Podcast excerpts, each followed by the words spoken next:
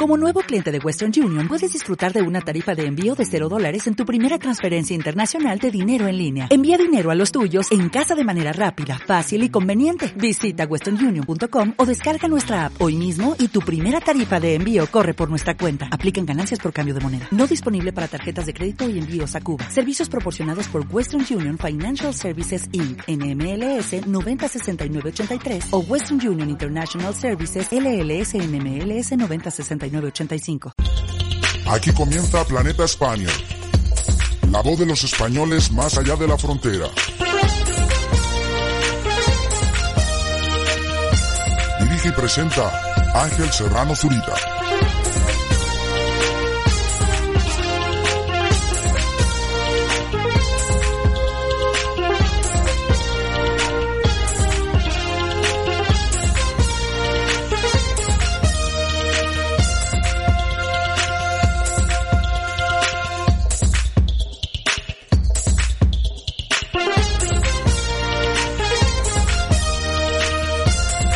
Hola, ¿qué tal, Spanier? ¿Cómo estás? ¿Cómo va todo? ¿Qué tal va tu tarde? Por aquí, por este planeta, por Planeta Spanier, todo fenomenal. Seguimos un día más dando voz a los españoles que viven, sueñan, luchan, trabajan y aman más allá de la frontera. Bueno, eh, aunque todos me conocéis de sobra, sobre todo los más fijos, las más fijas, pues al otro lado del micro Ángel Serrano Zurita, un servidor que va a tratar de entretenerte desde las tierras altas de Escocia. Voy a poner todo de mi parte para que te lleves un buen rato y sobre todo que cargues las pilas y que seas muy feliz, en definitiva.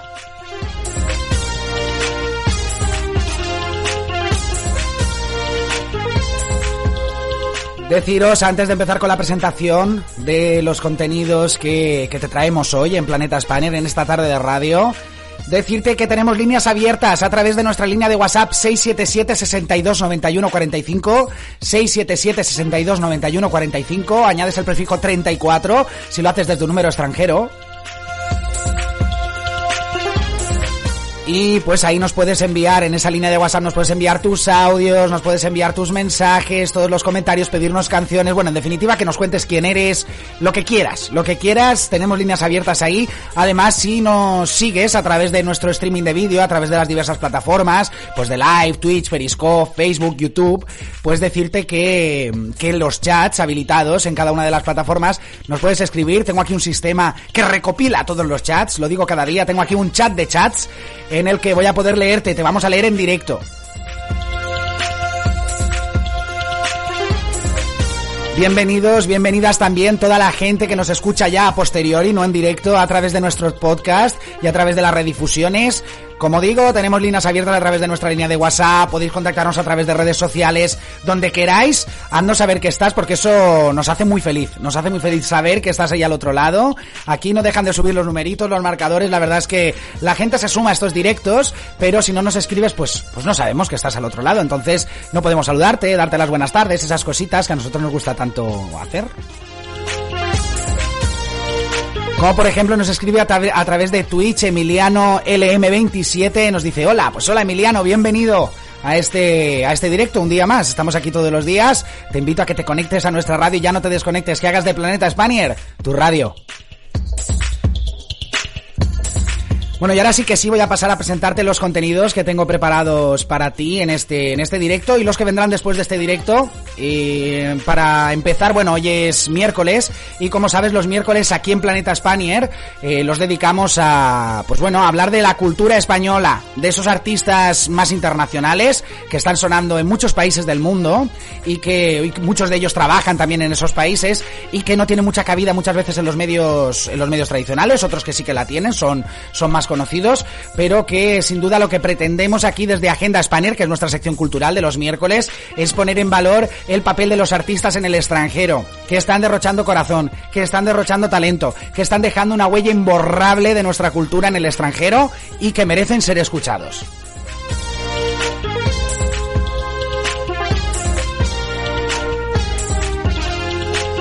Hoy vamos a conectar con un gran cantante, un gran artista. Vamos a emitir la entrevista, la conversación que tuve el otro día con este pedazo de artista que vas a escuchar ahora.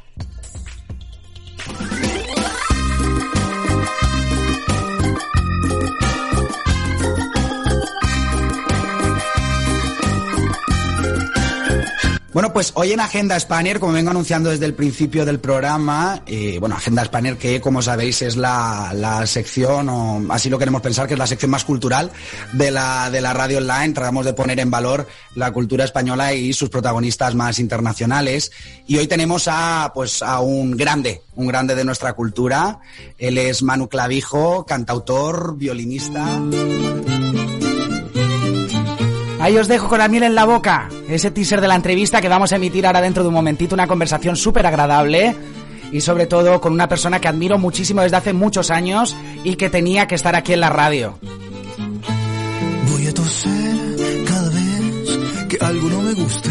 Y voy a estornudar cada vez que algo me asuste. Y voy a bostezar. Él es, como ya habéis escuchado, Manu Clavijo. Él es cantautor, él es violinista y hace unos temazos tan tremendos como este.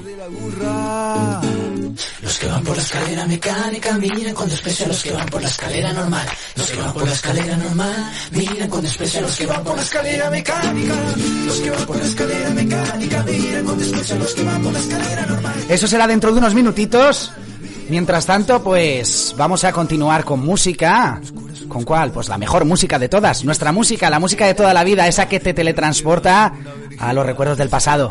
Sin pegatina, sí, los corazones como dátiles y los cerebros como gelatina y entre las piernas una berenjena. Sin pegatina, sí, sin pegatina. Hoy abrimos programa con un grupo que marcó un antes y un después, sin duda, y es un grupo que se escucha muy poco. Ese pedazo de dúo, ella baila sola, con ellas. Empezamos este directo, quédate con nosotros. Quiero dar la bienvenida a Carlos Rivera, que está allá al otro lado. Ahora os saludo, ahora lo saludo ya con, con más calma después de este temazo. Para la última cita y no usé su perfume ni me puse tacón. ¿Será que la rutina ha sido más, más fuerte? Se han ido la ilusión y las ganas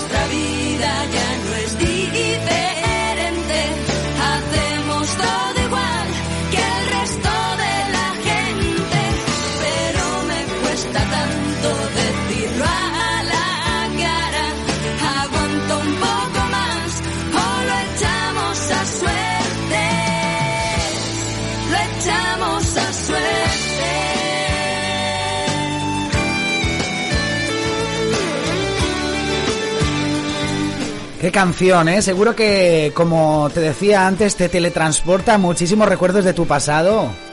Como digo, marcó un antes un después, ella baila sola y posteriormente dejó de escucharse, pero es una, una música que, que vale la pena recuperar, ¿no? Forma parte de nuestro imaginario pop rock y sin duda música de, de mucha calidad, con sentido, podríamos decir.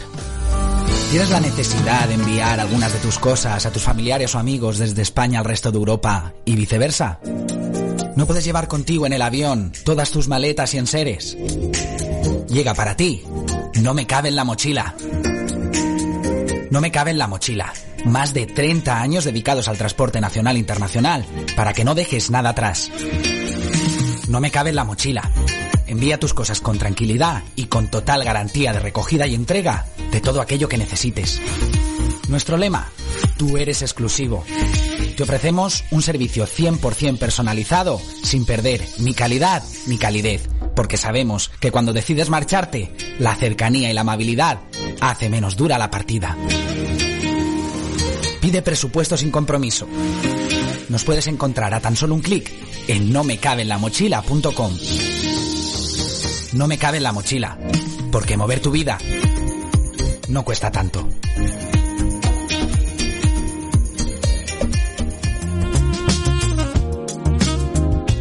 Ahí teníamos ese consejazo de no me cabe la mochila, empresa de transportes que te va a ayudar a trasladar tus cosas desde el extranjero hasta España o viceversa. ¿eh? También lo, va, lo vas a poder hacer con ellos si necesitas mover cosas desde tu casa en España hasta tu residencia en el extranjero. Además, con un plus de amabilidad y de cercanía, además de que prestan el servicio de manera impecable, tienen un plus de, pues eso, de cercanía, de amabilidad, pues que cuando uno está afuera, cuando uno echa de menos su gente, pues la verdad es que pues, pues, pues se agradece, ¿no? Se agradece ese trato humano, cercano y sin duda no me cabe la mochila, te lo da. Llegados a este punto, y ya que hoy hablamos de nuestros artistas internacionales, digamos los artistas que tienen más vocación internacional, que están sonando por el extranjero o que están desarrollando su obra en el extranjero, y ya que hoy vamos a entrevistar a un cantautor, a un violinista, vamos a hablar de, música hoy en, en, Agenda Spanier, pues he encontrado un artículo que se titula Un día una canción.com, eh, o sea, un artículo en la página web eh, que es un día una canción.com y el artículo se titula ahora sí, cantantes españoles que suenan en el mundo.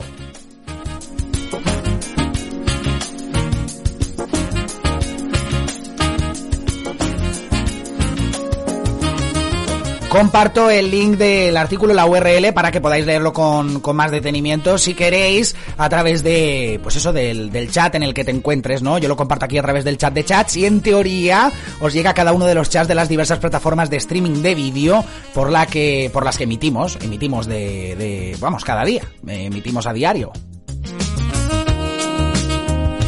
Y dice, cantantes españoles que suenan en el mundo, ¿eh? Vamos a hablar de los cantantes más internacionales, los que más, más han vendido en el extranjero. Digamos que vamos a abordar un poco la parte más comercial de la, de la música, de la industria musical internacional, en lo que respecta a los artistas españoles. Dice, la música española suena con fuerza alrededor del mundo. España ha proporcionado a la industria musical grandes figuras en los últimos 60 años. Artistas como Rocío Durcal, la gran Rocío Durcal, Camilo Sesto, Nino Bravo, Rocío Jurado, eran verdaderos iconos de la música durante los años 60, 70 y 80 a nivel internacional.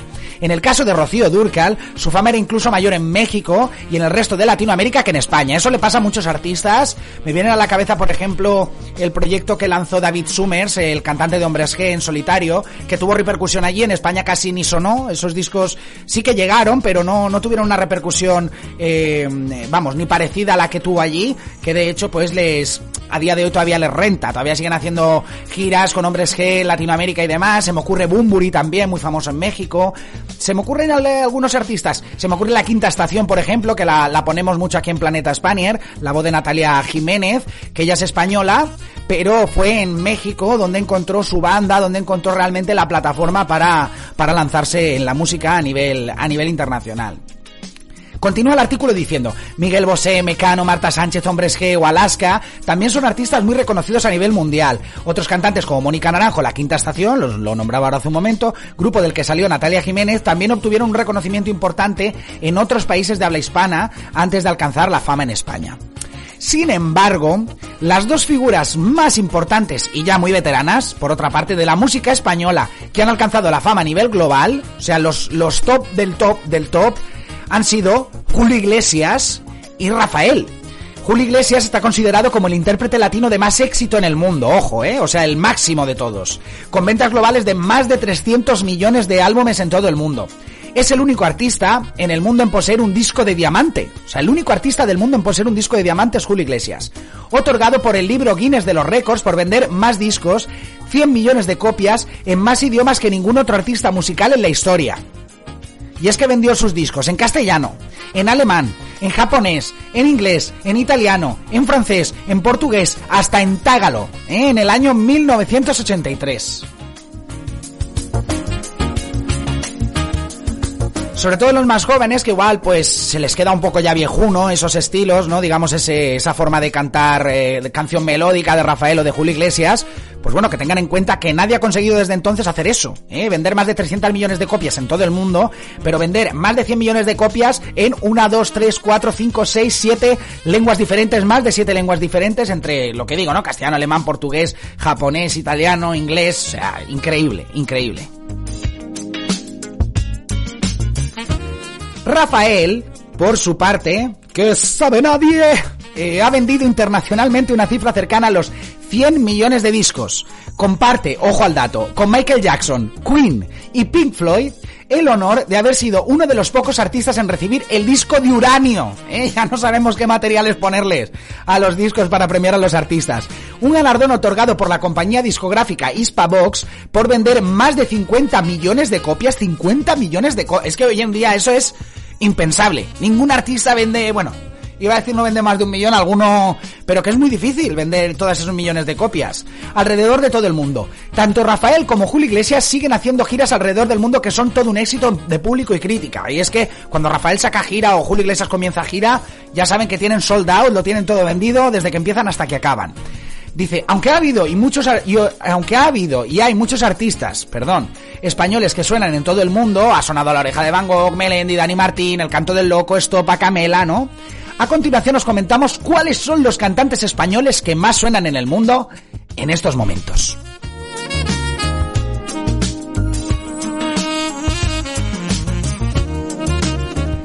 Eh, por ejemplo, hablan de Juan Magán. Dice, Juan Magán es un cantante, compositor, mezclador, productor y DJ español, aunque naturalizado dominicano, que saltó a la fama a partir de 2008 con el ascenso del electro latino. Posteriormente, el electro latino han acudido otros artistas reconocidos internacionalmente como Shakira, Pitbull, Enrique Iglesias o Jennifer López. Y vamos al párrafo que me interesa. Porque Juan Magán, si se ha hecho famoso por algo, han sido por las colaboraciones, ¿eh? por los estos fit, ¿no? Que dicen en, en inglés los features, features.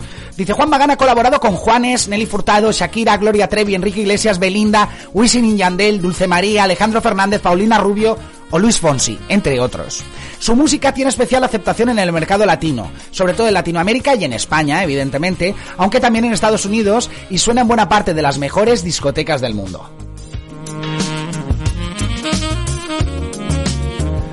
Otro que ha llegado no hace muchos años al panorama musical español y que ha pegado un pelotazo tremendo a nivel internacional ha sido Pablo Alborán. Pablo Alborán.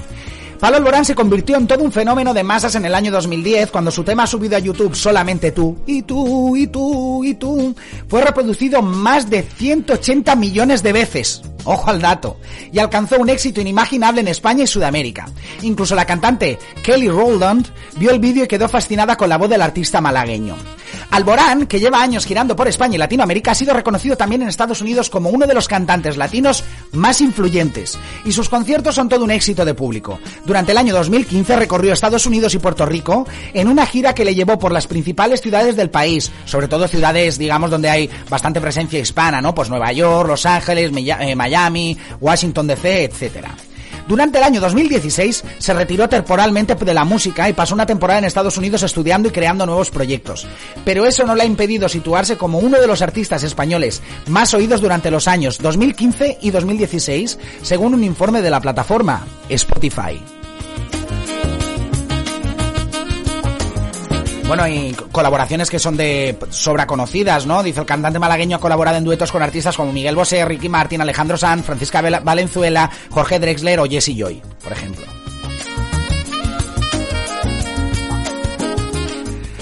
Por supuesto, no podía faltar Alejandro Sanz. Dice Alejandro Sanz es uno de los artistas españoles más reconocidos en el mundo. Eso ya lo sabíamos.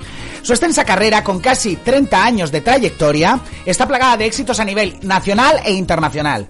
Sanz ha compartido escenario con, artistas de la talla de los irlandeses de Kors, Lena, Alicia Keys, Shakira, Juanes, Carlos Baute o Maná, entre otros. Y otros más importantes que no nombra esta lista.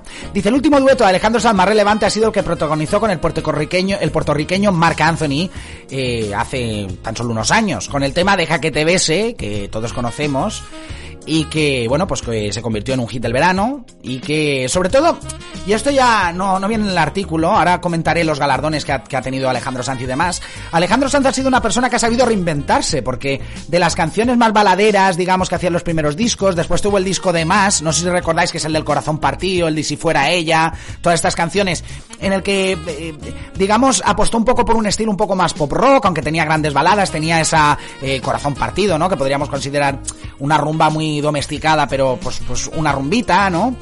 Y ha sabido adaptarse. Y si no lo ha hecho en discos propios, lo ha hecho en colaboraciones con otros artistas, me explico. Cuando llegó el fenómeno reggaetón, eh, Alejandro Sanz no se lanzó a hacer un disco de reggaetón. Pero sí que supo hacer esa... La tortura con Shakira, no sé si acordáis de ese temazo de la tortura.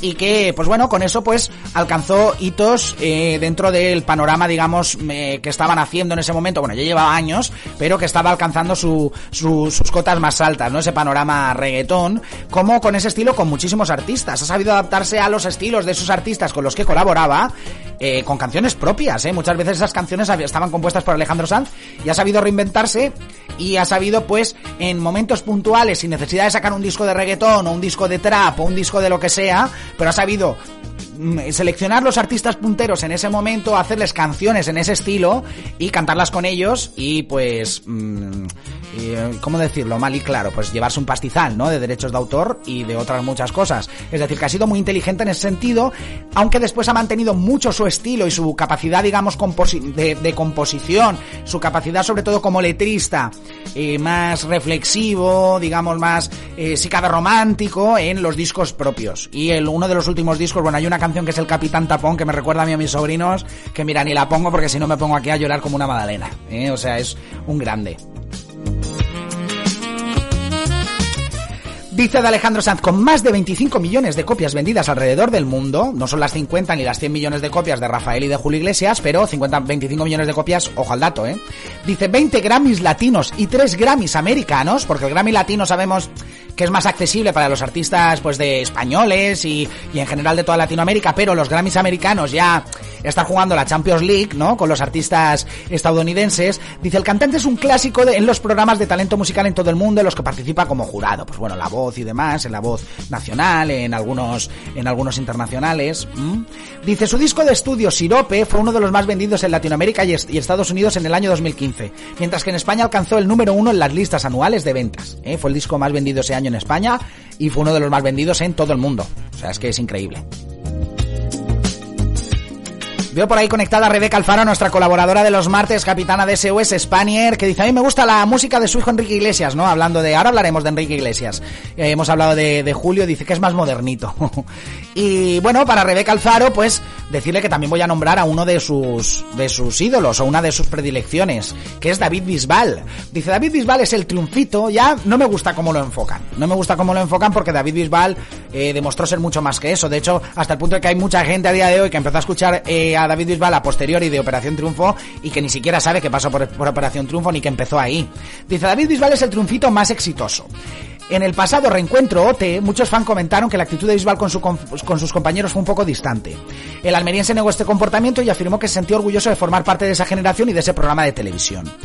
Eh, ha sido el único artista salido de Operación Triunfo que ha conseguido éxitos internacionales a nivel mundial y su figura es una de las más demandadas en el mercado latinoamericano y también ha conseguido éxitos en el mercado europeo y ojo al dato en Japón. En Japón, David Bisbal es el artista español, digamos, más, o uno de los más reconocidos junto a Rafael, que es muy conocido en Japón, junto a Julio Iglesias, pero Bisbal está ahí, ahí en el top, ¿eh? Dice, desde alcanzar el éxito en 2002, el artista andaluz cuenta todos sus discos y trabajos musicales como éxitos. En todos ellos realiza giras por Estados Unidos y Latinoamérica y el total de ventas de discos y el total, perdón, eh, de ventas de discos es muy alto. ha vendido más de 6 millones de discos en todo el mundo y ha conseguido premios de relevancia internacional como el Grammy, Lat- Grammy Latino o el World Mu- Music Awards. Su influencia no se limita únicamente al mercado hispanohablante, ya que, por ejemplo, en el año 2015 consiguió un disco de oro en Rumanía por su álbum Tú y yo. ¿Eh? O sea que no deja de tener éxitos ahí fuera, más allá de la frontera. Y ya por último, lo decía Rebeca Alfaro, de tal palo tal astilla, Enrique Iglesias. Enrique Iglesias es todo un fenómeno mundial. Hijo de Julio Iglesias. Constantemente se está poniendo en duda su calidad musical, o mejor dicho, su calidad vocal. ¿Eh? Su calidad como, como cantante, siempre con mucho efecto autotune, aunque mm, Enrique lleva sacando discos desde muchísimo antes del autotune, ¿no? Pero siempre se le ha achacado que, que, pues, que desafina que desafina. Pero lo cierto es que cada sencillo que saca al mercado se convierte en todo un fenómeno de masas, un éxito a nivel mundial. En el año 2000 participó en el descanso de la Super Bowl, junto con Cristina Aguilera, Phil Collins o Tony Braxton, que como sabéis el descanso de la Super Bowl es el minuto de oro, de oro de la televisión en Estados Unidos, de oro, digo yo, madre mía. Es el minuto de oro de la televisión en Estados Unidos, es decir, que ahí no actúa cualquiera. Dicen, su carrera musical ha vendido más de 100 millones de copias, 12 millones únicamente en Estados Unidos, lo que lo sitúa entre los cantantes con más éxito de todo el mundo. En cuanto a galardones, la lista es inmensa. 5 Grammys latinos, 4 Billboard, 43 Billboard latinos, 10 World Music Awards, 8 American Music Awards y 3 MTV Europe Music Awards, entre otros. Hasta la fecha, ha situado 5 sencillos en el top 5 de la lista norteamericana Billboard Hot 100 y 13 números 1 en la lista Dance de Billboard, algo que no ha conseguido ningún artista mas- ningún otro artista masculino. Y entre los últimos éxitos, pues Bailando, ¿no? Bailando fue un pelotazo, Noche y de Día, Duele el Corazón, son algunos de los temas que más han sonado en los últimos años. Y hace no mucho, eh, sabéis que sacó ese último pepinazo, ¿eh? me gusta aquí soltar esta, estas palabras que no vienen en el diccionario seguramente, o por lo menos no relativo a, a esto, pero ese pelotazo que fue Súbeme la radio, que aspira a convertirse en uno de los éxitos del verano, aspiró a convertirse en uno de los éxitos del verano en 2007, aunque no fue el éxito, el éxito absoluto.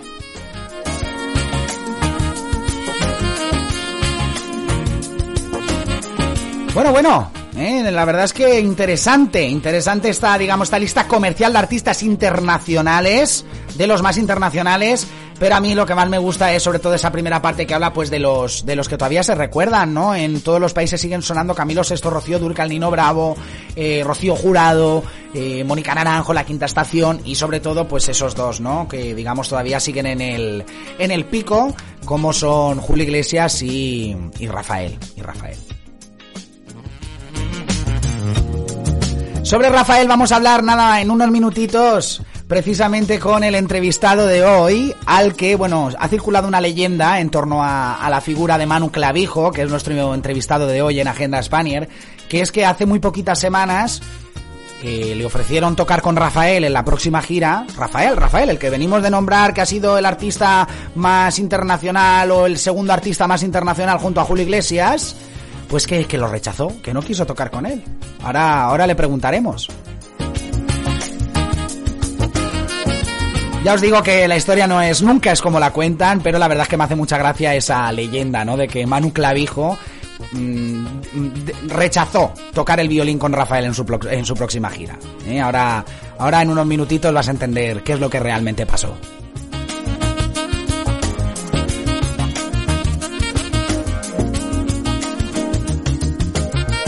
Nos vamos con un temazo de, vamos, casi recién salido del horno, del último disco de Marwan. Ayer hablaba en los compases de reflexión de Marwan, de una reflexión que hizo ayer en su, en su página de Facebook, y hablaba de su último disco, El viejo boxeador. Bueno, pues vamos a escuchar el single, porque la verdad es que a mí me, me carga las pilas. Me encanta el nuevo single de Marwan.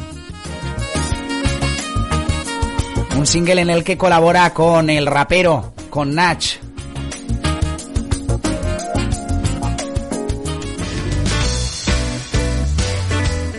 Continuamos con 5 gramos de resentimiento, el último single de Nach. Y a la vuelta, conectamos con una persona que conoce muy bien a Nach, con Manu Clavijo. Quédate con nosotros, estamos disfrutando de lo lindo, yo por lo menos, ¿eh?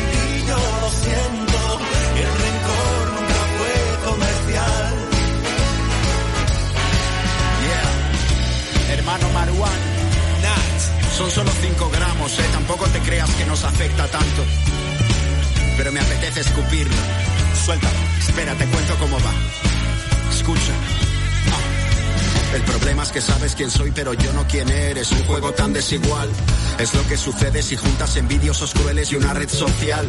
Es cierto, mi resentimiento tiene 5 gramos. Me quito el bozal porque me apetece caer bajo. Tan bajo que alcance tu nivel mental. Un gramo va por el gracioso, el pollo más tonto de todo el corral. Tus memes tienen tanta gracia como un discurso de Santi Abascal. Dos gramos por el subnormal que inventa mentiras para ser viral. ¿En serio? ¿O tienes seis años, chaval, o un grave tumor cerebral? Tres gramos por el artista resentido, dolido por su fracaso musical. No pagues conmigo lo que has hecho mal, amigo, de mi pedestal. Cuatro por quien va de juez y me espía, vigila hasta mi ortografía. A su señoría le digo que vengo a votar en la mesa de su tribunal. Cinco por el hijo puta que cuando me nombra prepara un puñal. Mi enfado dura seis segundos, tú serás un mierda hasta el día de tu funeral. Por mí como si un meteorito se apunta al tabique nasal, idiotas. Que os jodan o no me da igual, sé que el rencor nunca fue comercial.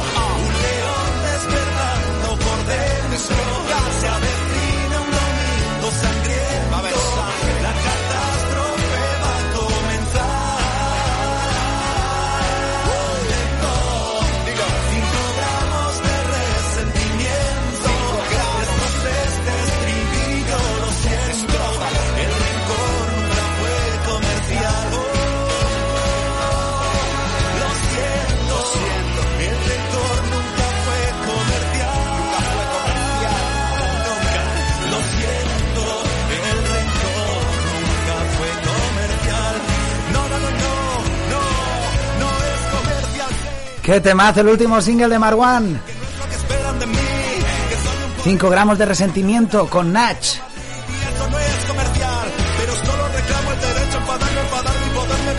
Con ellos llegamos a nuestra sección más cultural, la sección más cultural de la radio online. Llega Agenda Spanier, hoy con el cantautor y violinista Manu Clavijo.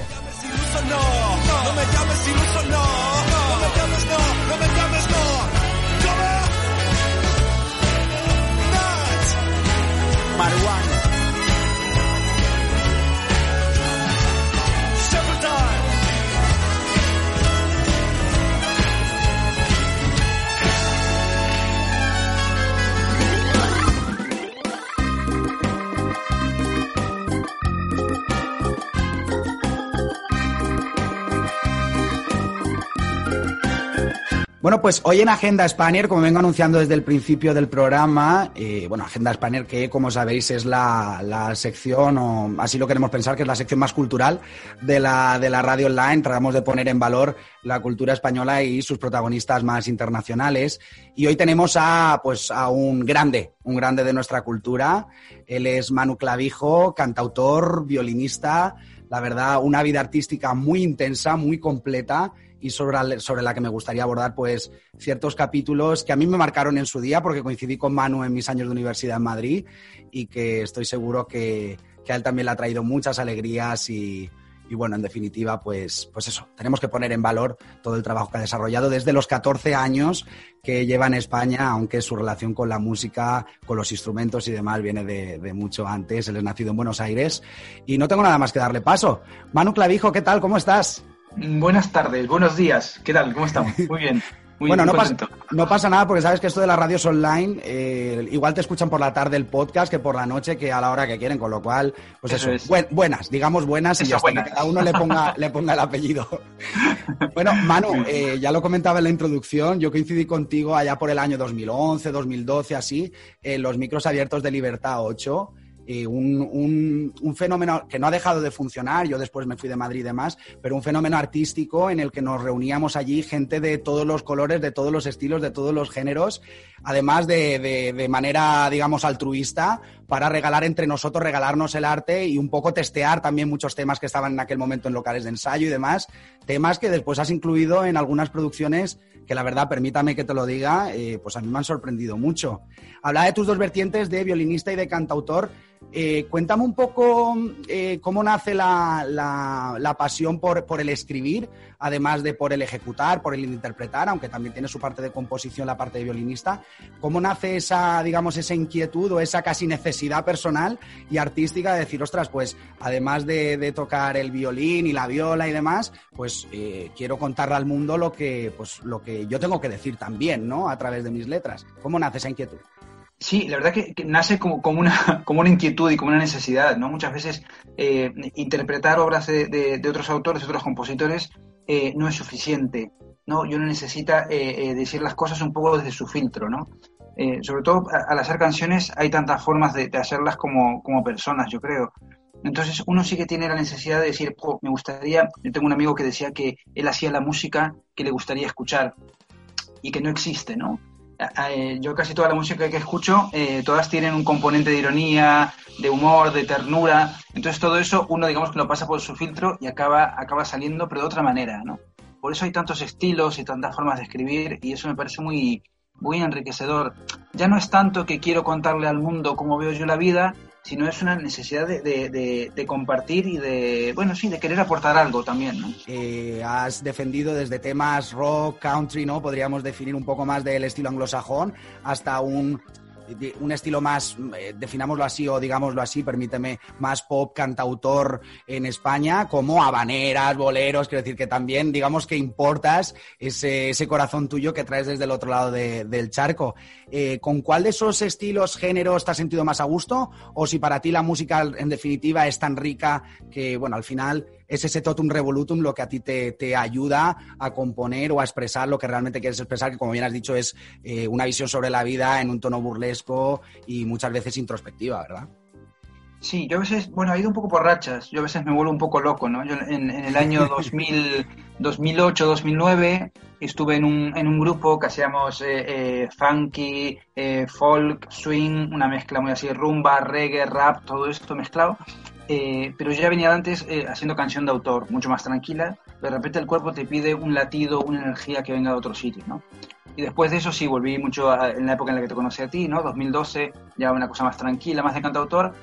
Eh, pero luego el cuerpo te vuelve a pedir un poco de energía, un poco La de... marcha, te acústico, claro. Entonces así como continuamente jugando con esos con esos dos, dos factores. Y creo que eso es bueno, porque en un concierto te dan muchos colores, muchos también te pide muchos estados de ánimo.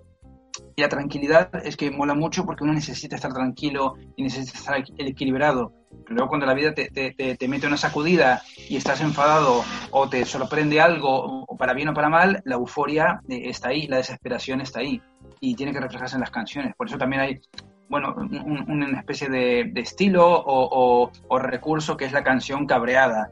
Y luego la canción... eh, no, sé si completamente eh, contemplativa, pero sí una cosa más desde la calma, desde la reflexión, y luego vuelves otra vez al, al- bailoteo, al- a la ironía, y luego de repente estás otra vez cabreado, no entiendes nada, entonces eh, es como la, como la vida misma, ¿no? Tiene que ser así de, de- colores.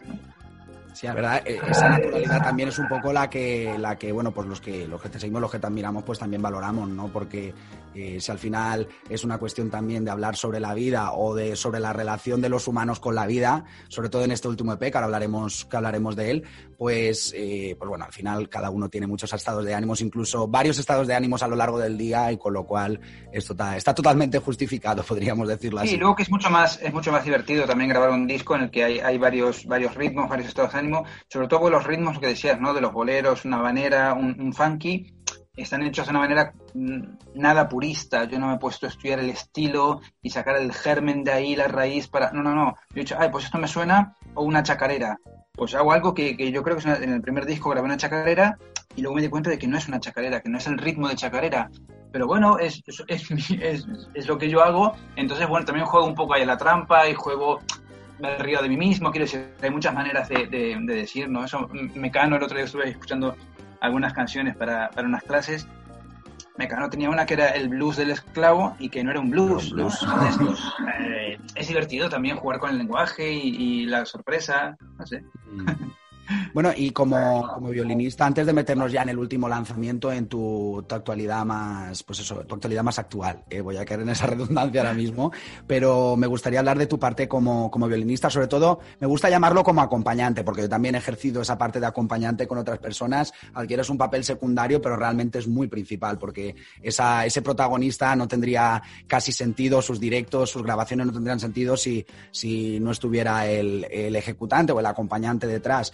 Eh, bueno, has pasado desde, bueno, Morgan, Loquillo, eh, tengo por aquí Ariel Roth, ¿no? Digamos una parte más, podríamos decir, más rock o, o más pop rock. Después, eh, Bertín Osborne, que lo acabo de revisar ahora en tu, en tu biografía, no tenía ni idea que habías colaborado en uno de los, de los álbumes. Y después la parte que yo sí que te he conocido, aparte de aquel eh, Manu Clavijo y Fernández Fernández, o Clavijo y Fernández Fernández, pero también pues a- con el Canca yo, yo te pude ver ahí en Libertad 8, con Pedro Pastor, después he visto también que estuviste con Luis Pastor, Carmen Boza.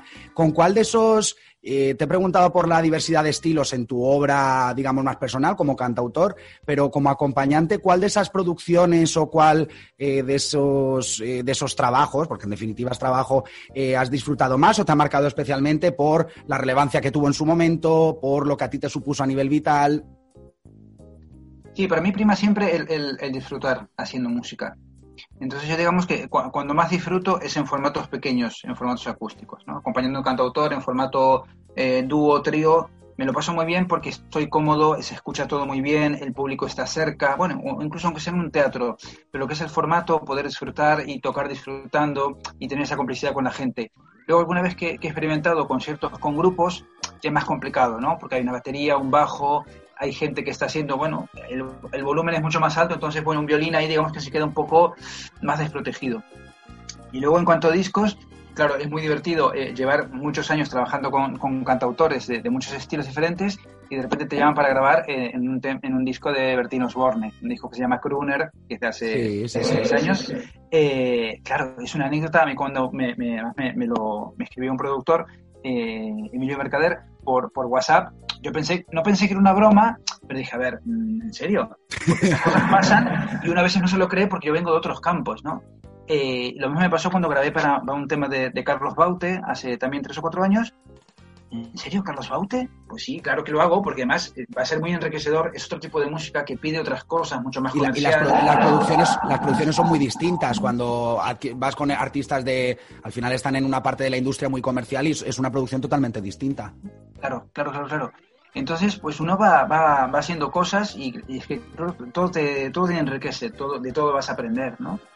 Eh, y luego lo los grupos de rock también es, es aire fresco, grabar cuerdas, claro, un violín solo, o sea, yo los violines que grabo para cantautores es porque es una cosa acústica, hay un violín que es una melodía, un, un acompañamiento, pero los grupos de rock te piden que quieren no una orquesta, pero algo que se parezca a una orquesta, un grupito de cámara. Entonces voy con el violín y la viola y me hago mi sección y dentro de un tema rock muy épico o, bueno, mm, con guitarras eléctricas, eh, la cuerda entra muy bien, entra muy bien porque es una masa de, de cariño y de, y de calidez dentro de lo que es una batería afilada y una voz que... As- asienta un poco también el resto de lo que dices tú del- del- de la acumulación de volumen. Estamos aquí hablando un poco a grosso modo, pero sí de la acumulación de volumen, pues al final eh, ese arreglo de cuerdas que al final ejecutas en varias pistas o lo que sea, al final consigue que, ¿no? que, la, que la producción un poco se asiente además. O sea, es fundamental. mira, es curioso, esto me estoy dando cuenta ahora hablándolo contigo. Yo cuando toco con, con cantautores, que muchas veces es una cosa muy tranquila, eh, el violín que yo toco no es súper clásico. Intento que tenga un poquito de, de ruidito, un poquito de swing, un poquito de, bueno, de chispa, ¿no? Pero cuando toco con rockeros, intento que sea una cosa clásica en el sentido de que sea muy limpio y se entienda todo, ¿no? Vemos que hay una, una porque también los cantantes de rock son un poco más, más, bueno, más de lija, un poco más mm, brutos, con cariño, pero, pero Mm, sí, bueno, sí, un poco sí. más potentes, digamos, ¿no? Entonces que haya detrás una cuerda cálida, creo que eso encaja muy bien. Encaja Mm. guay. Los cantautores que igual cuidan un poco más la, la musicalidad, que son más delicados, viene bien un poquito de, de suciedad. Mm. Y oye, te tengo que hacer una pregunta. Sé que la historia no es así, conforme te la voy a preguntar, pero me parece muy gracioso preguntártelo así. ¿Es verdad que rechazaste a Rafael? no, no, no. Me, me rechazaron ellos a mí. Ah, pero vale, no, vale. ha sido un rechazo. Me presenté, además fue hace poco, ¿eh? fue hace tres o cuatro semanas. Eh, Nada, están buscando gente de cuerda.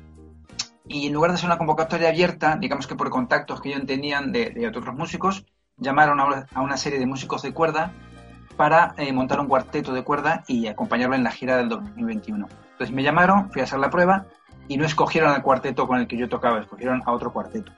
Ah, o sea, Pero que bueno, no, sin no te estaba- tú, no te tú como solista, digamos, que era No, no, te no, presentabas no. con otra serie de músicos, vale, vale. Claro, pero bueno, eligieron, eh, me pusieron con otros tres músicos que yo no conocía a tocar juntos y hicimos la prueba y estaba Rafael ahí, muy majo, tal, nos saludó, eh, pero no salió.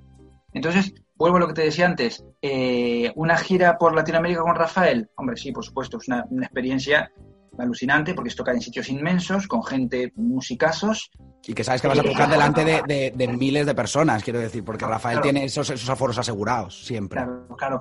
Pero bueno, hay una parte de mí, una parte solo, que eso, eh, bueno, no me parece demasiado importantísimo. Yo a lo mejor prefiero tocar, eh, porque creativamente el trabajo es otro. Tú tienes unas partituras, tienes unas reglas y de ahí no te puedes mover. Es casi como tocar una orquesta, ¿no?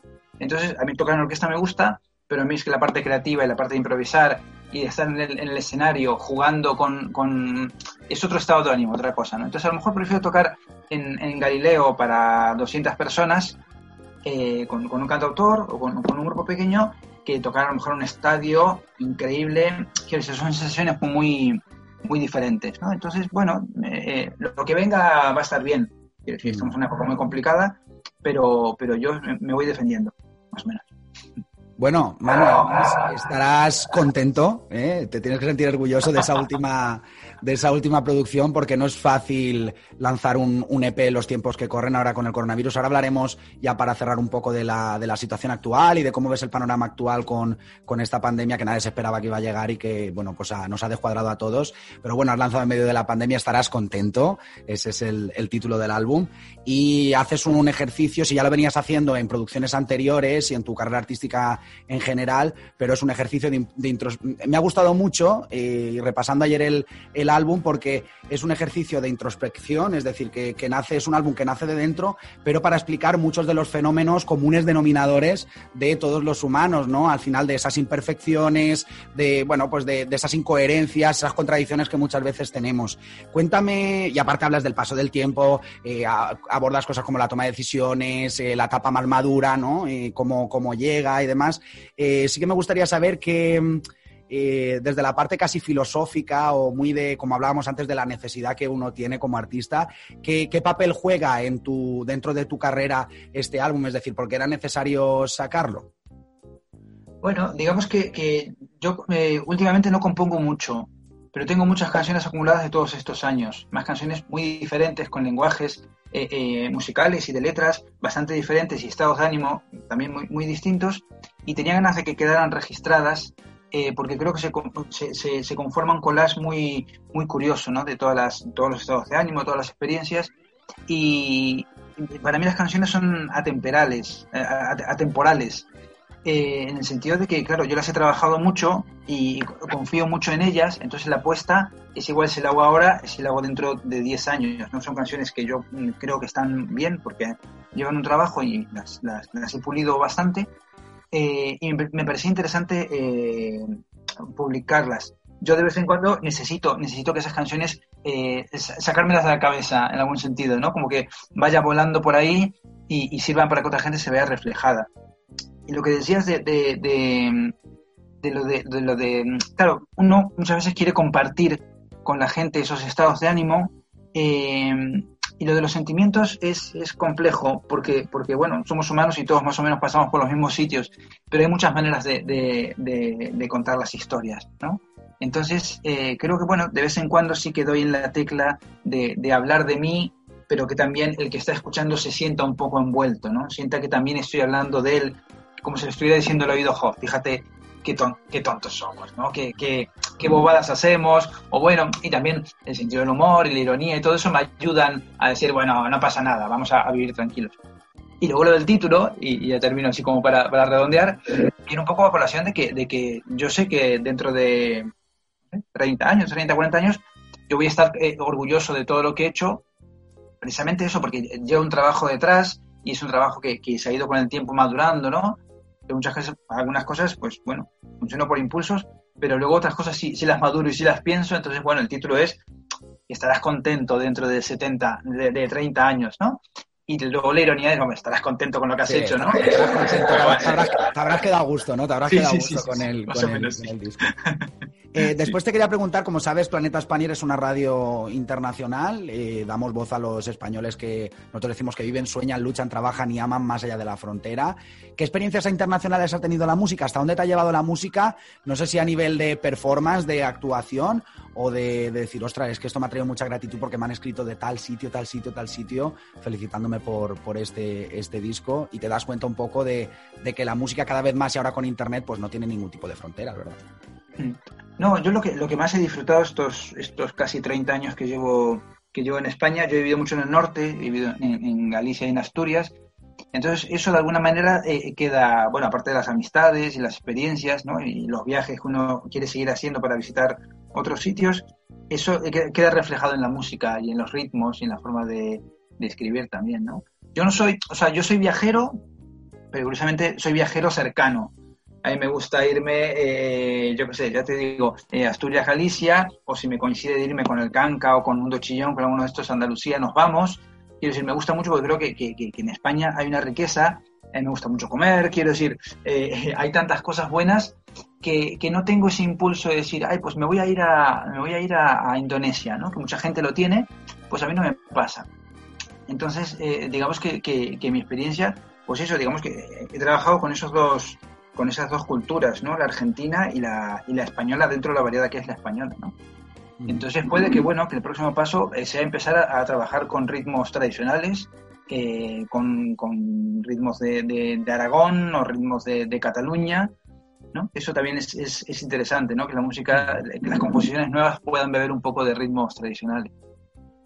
Y ya por último, acerca del panorama COVID es pregunta obligada. Sé que si te están haciendo muchas entrevistas ahora con el lanzamiento del último disco, yo creo que no habrá faltado ninguna esta pregunta.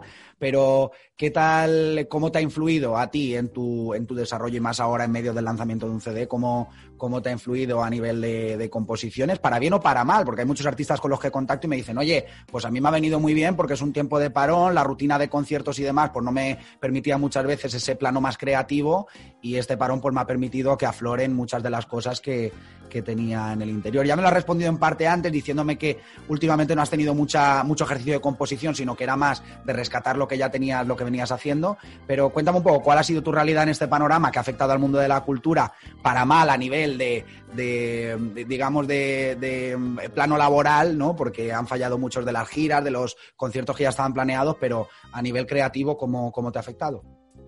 Bueno, en primer lugar, me, ha chafado completamente el, el- el lanzamiento del disco, de Estarás Contento. Que si bien no teníamos una programación súper tal, pero bueno, lo principal era presentar el disco el 24 de marzo en Galileo Galilei, no lo pudimos hacer y ahí se quedó. Entonces ahora mismo que han vuelto a abrir algunas salas, algunos teatros pequeñitos, podría hacer la presentación, pero prefiero reservarme y ya la haré más adelante cuando se pueda. No, no tengo, y la verdad que no tengo ese hambre de escenario que mucha gente tiene, ¿no? De quiero subir y el aplauso del público y sentir el calor. Mm, Pues no, yo estoy aquí en mi casa, voy haciendo mis cositas. Eh, estoy la verdad que ahora mismo volcado bastante en, en- en el mundo de la docencia, dando clases de, de- de composición de canciones, eh, dando clases de música en la escuela de teatro a actores jóvenes, que es una, una experiencia muy interesante. Eh, también estoy escribiendo algunas cosas que estoy ahí cocinando un poco en secreto. Pero es que hay muchas cosas que hacer. Quiero decir, el, el- el músico, luego grabando muchas cosas en casa también, cuerdas para discos de, de otra gente. Entonces, digamos que el, el músico tiene tantas facetas, eh, eso, lo que te digo, tocar en directo, grabar, dar clase, eh, escribir para otra gente. Eh, hay muchas facetas. Entonces, eh, uno tiene que aprovechar y, y- y- y- explotarlas, ver dónde se sienta a gusto y, y trabajar en ello, ¿no? No puede uno venirse abajo porque no pueda tocar en directo. Hay que, hay que buscar otras cosas porque las hay, hay que buscarlas. Bueno, pues, bueno, Clavijo, muchísimas gracias eh, por, por compartir eh, en definitiva, tus, tus últimas vivencias en la música y por hacer, hacer este viaje conmigo, ¿no? A través de, de tu carrera. Yo, la verdad, siempre detecté, y no es peloteo, ¿eh? que siempre dices que eres muy pelota con los entrevistados, ¿no?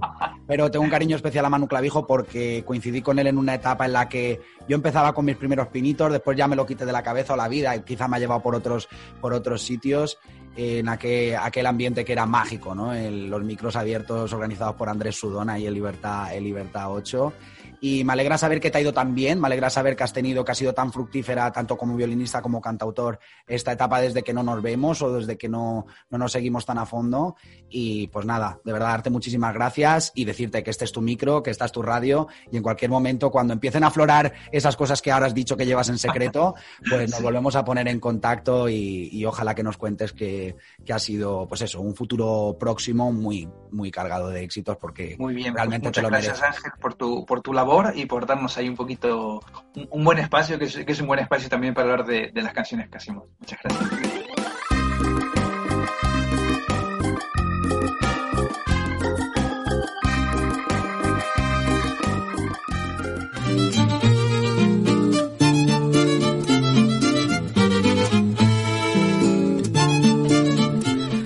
Gran entrevista con Manu Clavijo. Nos despedimos de este programa. La verdad ha sido un verdadero placer estar con vosotros un día más.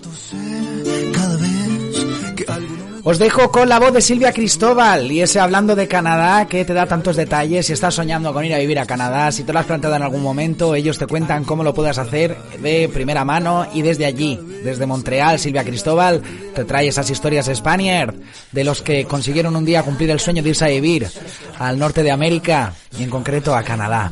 Gracias por estar ahí. Nos despedimos con esta canción de Manu Clavijo con estribillos coleccionables de ese último disco. ¿Estarás contento? Como te digo, un verdadero placer. Chao, chao. Los como dátiles los cerebros como gelatina. Entre las piernas una berenjena. Sin pegatina, sí, sin pegatina, sí. Los corazones como dátiles y los cerebros como gelatina. Entre las piernas una berenjena. Sin pegatina, sí, sin pegatina. Y los que van por la escalera mecánica miran con desprecio los que van por la escalera normal. Los que van por la escalera normal miran con desprecio a los que van por la escalera mecánica. Los que van por la escalera mecánica miran con desprecio a los que van por la escalera normal. Los que van la escalera normal miran con desprecio a todo el mundo. No te dan miedo las canciones con orquesta. No te hacen gracia las narices superadas. No te